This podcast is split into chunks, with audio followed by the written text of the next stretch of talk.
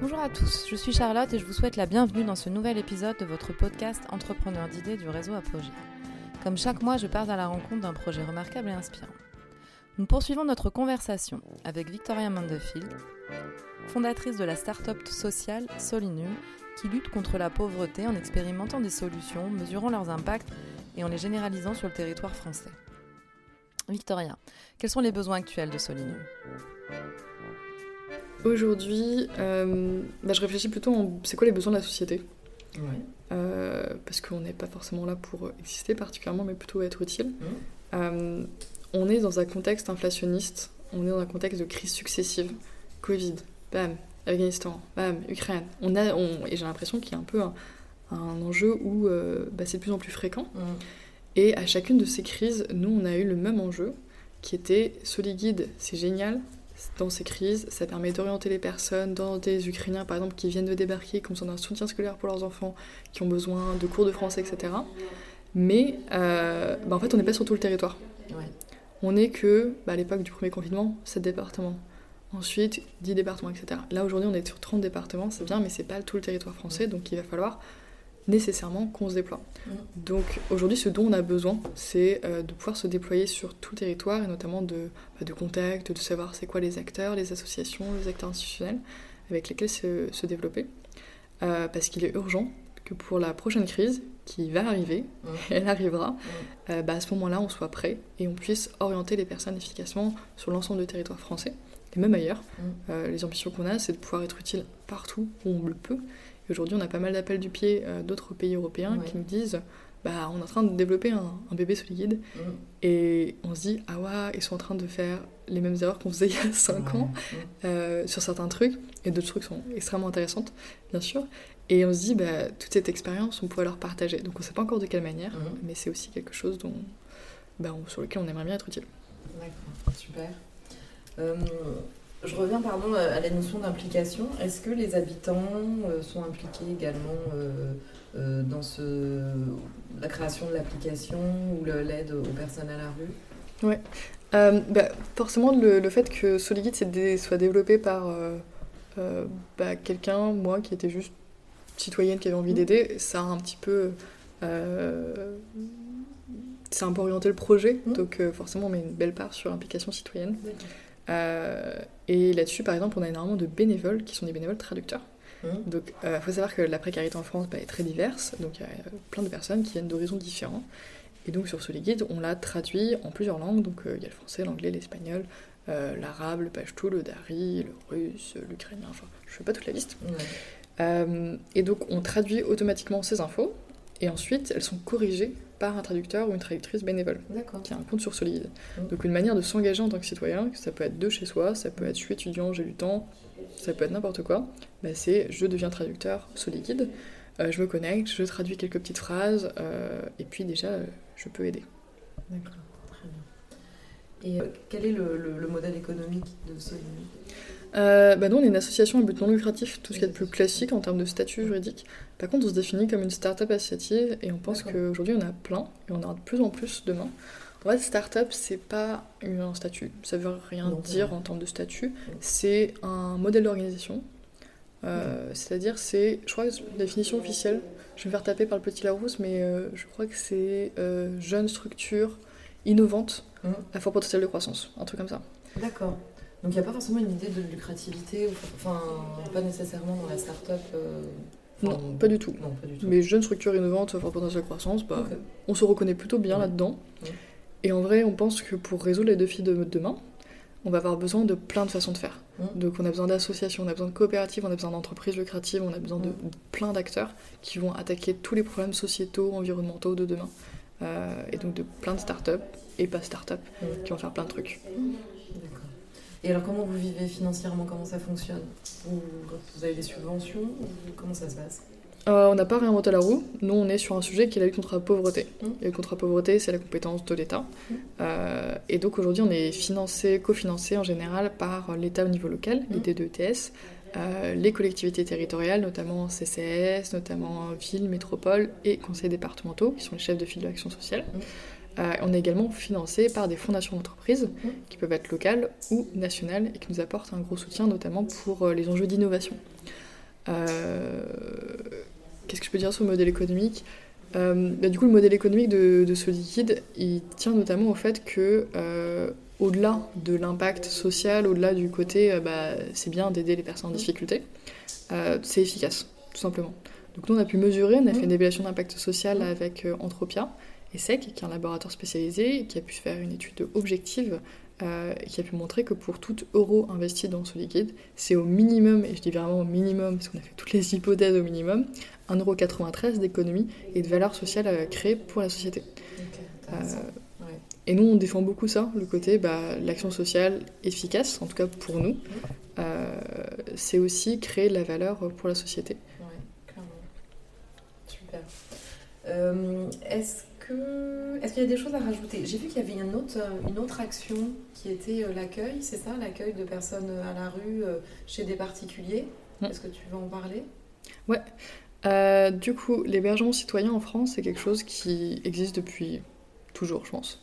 C'est tout simplement l'action de bah, t'as quelqu'un qui est en difficulté, mmh. euh, qui a été largué par sa meuf, qui a plus d'endroit où dormir peut-être, et tu l'accueilles chez toi sur ton canapé. Bah, ça, c'est l'hébergement citoyen. Mmh. Euh, et souvent, la différence entre le canapé et la rue, bah, c'est le lien social, c'est ta famille, c'est tes amis, c'est plein de circonstances de la vie. Et c'est beaucoup comme ça que les personnes, malheureusement, se, peuvent se retrouver à la rue suite à des difficultés. Euh, donc nous, ce qu'on souhaite faire, c'est démocratiser l'hébergement citoyen, qui existe déjà. Euh, aujourd'hui, il y a des centaines de milliers de personnes en France qui sont hébergées chez des particuliers. C'est quelque chose qui passe beaucoup sous les radars, parce que forcément, c'est pas compté, c'est pas des places en hébergement d'urgence. Euh, et malheureusement, par contre, ces hébergements souvent sont pas très cadrés. et donc, il peut y avoir des moments où ça se passe pas très bien, et il peut y avoir des remises à la rue, des choses comme ça. Moi, je l'ai beaucoup vécu auprès de personnes que je connaissais, euh, où tout d'un coup je voyais plus la personne pendant deux mois, mm. disparu des radars. Et tout d'un coup elle revenait et disait bah voilà j'étais hébergée euh, par un pote ou par quelqu'un que j'ai rencontré, etc. Le problème c'est que euh, bah, en fait dans ces deux mois il s'est rien passé entre guillemets dans la réinsertion et potentiellement des démarches qui ont été abandonnées, etc.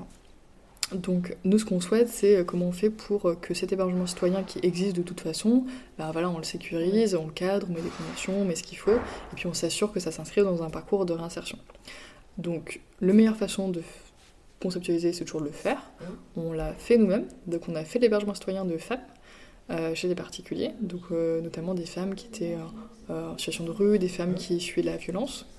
Et on a fait à peu près 70 hébergements comme ça, donc euh, de, personnes qu'on a pu concrètement héberger pour des durées assez longues, de 15 jours à plusieurs mois, parfois un an en plus. D'accord. Alors, les, personnes se connaissaient ou ce sont Pas des du tout. volontaires euh C'est des hébergeurs qui se sont dit, bah tiens, je voudrais bien héberger, et nous on les a mis en relation avec euh, des femmes qui nous ont été orientées par les travailleurs sociaux. Ensuite est arrivée sur les entrefaits la crise ukrainienne. Je sais pas si vous vous souvenez, mais il y a eu un gros message de l'État qui a été ouvrez vos portes les Français, ouvrez vos portes, euh, accueillez.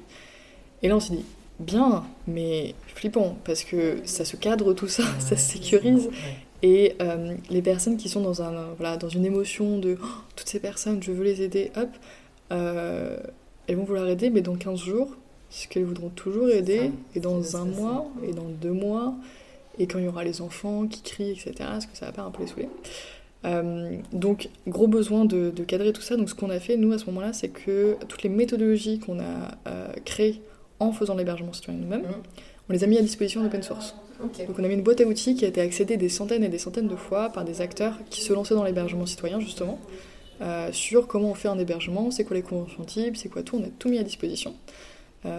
Et on a aussi mis à disposition la plateforme qu'on utilise en interne euh, pour pouvoir gérer les hébergements, pour que d'autres acteurs puissent avoir, tout simplement, enfin, réduire la friction euh, et euh, faciliter la gestion des hébergements. Alors après, on en est aujourd'hui. on ne sait pas trop aujourd'hui où est-ce qu'on va aller, parce qu'on ne sait pas où va l'hébergement citoyen en France. On a toujours... c'est un peu... un peu flou, et notamment, on a toujours en filigrane l'idée de Là, aujourd'hui, on veut démocratiser l'hébergement citoyen, mais au fond, ce qu'il faudrait, c'est que personne soit à la rue et que l'État puisse héberger tout le monde. Et là, c'est une solution un peu pansement, qui est bien. Euh, et nous, on défend beaucoup le fait que ça a un autre impact que l'hébergement d'urgence. Mmh. C'est un impact de lien social, c'est un mmh. impact d'inclusion, de plein plein de choses qui sont vraiment top. Euh, mais voilà, on, on se dit, mais et si demain, l'État se disait qu'il allait construire des hébergements pour tout le monde, construire des logements sociaux, ben, ça serait encore plus efficace. Hein. C'est sûr. Oui, c'est ça. Donc là, ça peut pallier effectivement là, un manque là, euh, dans l'urgence. Euh, L'urgence qui dure maintenant depuis euh, ouais, toujours, ça, en vrai. Ouais, ouais, non, mais c'est ça, c'est clair. Au bout d'un moment, il faut bien qu'on s'organise. C'est ça. Et euh, donc là, actuellement, vous avez donc, plusieurs familles ou plusieurs enfin, personnes qui, voilà, qui continuent d'héberger des personnes qui sont volontaires euh, pour cet hébergement.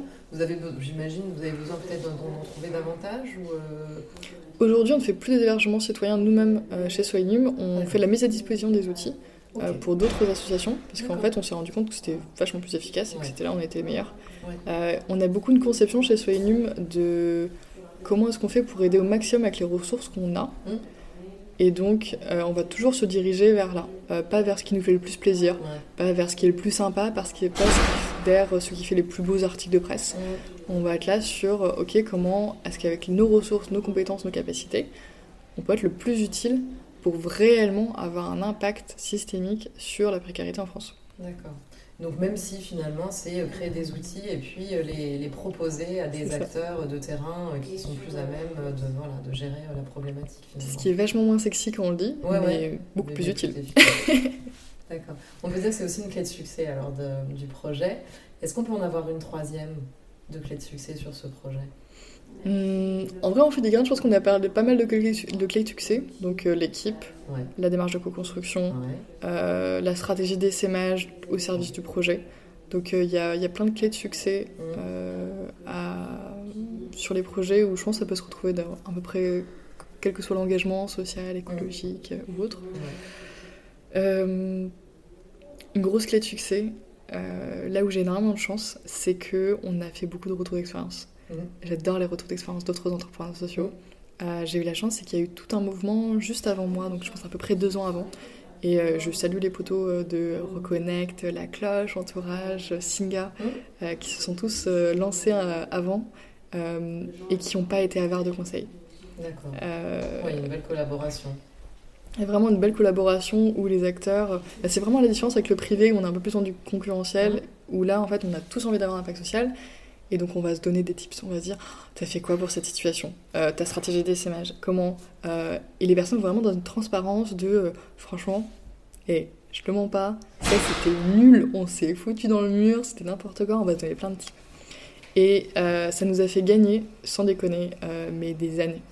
Euh, C'est bien, c'est enfin, c'est- c'est intéressant parce que c'est vrai qu'on a toujours tendance à croire que les associations entre elles se tirent un peu dans les pattes euh, par rapport au financement, par rapport et qu'elles-mêmes peuvent être en concurrence euh, euh, entre elles. Et, et là, tu viens de- d'expliquer justement euh, complètement l'inverse, que c'est pas du tout le cas, en tout cas pour les associations avec lesquelles tu travailles, il y a vraiment une belle collaboration. Ce qui semble tellement évident euh, parce que vous travaillez tous sur le même sujet avec les mêmes objectifs. Donc, euh, Mm. Je trouve ça hyper intéressant cet enjeu concurrence ou coopération euh, dans le secteur de l'engagement. Euh, parce que, euh, en vrai, on l'a vécu de plein de façons différentes, la compétition. Mm. Euh, je me souviens, par exemple, à un moment donné, on a lancé Soliguide sur un territoire, un nouveau territoire, tous les voyants étaient au vert, ça devait être le plus beau déploiement du monde. Et en fait, là, il y a un acteur qui nous a mis des bâtons dans les roues, qui a Mm. envoyé des, des messages à toutes les associations pour nous dire ne répondez pas à Soliguide. On s'est dit, waouh, quand même, euh, bizarre. Et en fait, on s'est rendu compte que c'est parce que cet acteur faisait un guide PDF déjà. Euh, et il a vu arriver ce liquide avec un truc qui était mis à jour de façon régulière, qui était accessible à tout le monde, qui était avec une belle techno, etc. Et ils se sont dit Ah merde, en fait, je suis subventionné pour faire ce guide, ouais, c'est ça. et je vais perdre cette subvention, et j'ai peur. ça. Et c'est un peu légitime d'une certaine manière, parce que voilà, ça veut dire qu'ils se sont dit Ah Manon, il y a des personnes qui travaillent dessus et tout. Et à la fois, nous, on veut jamais tomber là-dessus. Donc on dit toujours, et d'ailleurs quand je fais des entretiens d'embauche, je dis toujours aux personnes, on est là pour disparaître. Et même si on pense que bah, la précarité n'est pas près de disparaître, le fait de se dire que l'objectif c'est la disparition de la précarité et du coup la disparition de Soignum et qu'on fera la teuf quand ce sera le cas et on sera trop content de disparaître, euh, ça, ça change beaucoup de choix qu'on fait. Ouais. Et donc, euh, par exemple, tu fais pas une association de préservation des tigres du Bengale en espérant exister pour toujours. Bah non, t'espères qu'à un moment donné, il- c'est plus besoin d'être protégé, que tu puisses euh, clôturer ton association et, et faire la teuf. Euh, donc nous, c'est une grosse clé de succès aussi, c'est toujours se mettre dans une position euh, de... On n'est pas là pour exister, on est là pour euh, résoudre un problème. D'accord. Et pour conclure, sauf si tu avais des choses à rajouter, Euh, est-ce que toi, personnellement, tu peux nous dire un petit peu tes, ressources à toi, personnelles? Qu'est-ce qui te fait lever le matin? Ça va pas du tout être sexy de dire ça. Ce qui me fait me lever le matin, c'est la colère. euh, c'est très intéressant, les gens ont plusieurs moteurs de motivation. Ça peut être plein de choses. Euh, moi, honnêtement, c'est parce que j'ai le seum. et c'est parce qu'en fait, quand je me suis lancée, j'avais le seum que des personnes soient à la rue en France en 2017 et on est en 2023, il y a toujours des personnes à la rue, il y a toujours des personnes en galère alors qu'on va sur Mars. Et, et, c'est vraiment ce, bah, cette, cette, colère qui, moi, me pousse au quotidien. Euh, en quelque chose de plus positif, bien sûr, euh, de comment est-ce qu'on fait pour aider. Et euh, si jamais je me... Enfin, ce que j'essaye de faire aussi, c'est de toujours garder un pied sur le terrain, de continuer à faire du bénévolat, des choses comme ça, pour toujours me rappeler de pourquoi je suis là. Donc ça, c'est quelque chose qui me nourrit beaucoup. Ouais. D'accord, très bien. Euh, c'est une belle énergie en tout cas. Euh, est-ce que tu as d'autres choses à rajouter pour compléter? Euh, en termes de ressources également, moi je suis très productiviste dans mon temps, mais parce qu'en fait derrière je, je considère que j'ai un devoir envers bah, toutes les personnes en, galère d'essayer d'aider au mieux, plus efficacement et d'utiliser au mieux mon temps et celui de mon organisation. Donc c'est ce que je m'impose beaucoup. Et là-dedans, il y, a, plein de ressources qui existent. Il y a par exemple un livre qui s'appelle La 25e heure, euh, qui explique comment on peut euh, automatiser, optimiser, bien gérer son temps. c'est des choses dont je suis très très fan personnellement. je considère que, enfin, à chaque fois que je des, à des gens, ils sont, tout le monde est toujours sous l'eau aujourd'hui. Tout le monde est toujours sous mmh. l'eau. Et je trouve ça fascinant. parce qu'en fait, tu peux être sous l'eau en brassant du vent. Mmh. Ou tu peux être sous l'eau en faisant des choses utiles, ou tu peux être serein aussi mmh. en faisant des choses utiles. J'y suis pas encore, hein, clairement. Euh, mais c'est des ressources importantes, je pense, pour les entrepreneurs sociaux euh, en devenir. Oui, clairement. On, le, on prendra la référence, on précisera euh, dans le. ça peut aider pas mal de monde de pouvoir effectivement s'organiser, optimiser un petit peu son temps. Je pense qu'il y a un peu cette idée-là. Mmh. Eh ben, merci beaucoup Victoria euh, pour ce beau projet. En général, je souhaite toujours au projet une belle continuation, mais là finalement non. Je bonne disparition. Une bonne disparition. Euh, et puis bravo euh, beaucoup. Voilà, c'est un, très beau projet. voilà, on vous souhaite en tout cas le, le meilleur. Merci beaucoup. J'espère que cet épisode saura vous inspirer. Merci beaucoup à Victoria pour son témoignage et bravo à toute l'équipe pour leur engagement sur le territoire national les éléments pertinents de cet échange que j'ai retenu. Démocratiser l'hébergement citoyen pour pallier le manque de place au sein des établissements. Proposer ses propres ressources aux acteurs de terrain pour accroître son efficacité. La richesse du retour d'expérience des partenaires pour gagner du temps dans la construction du projet.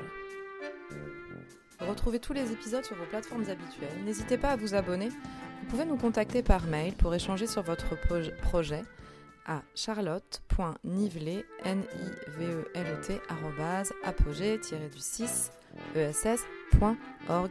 À très bientôt.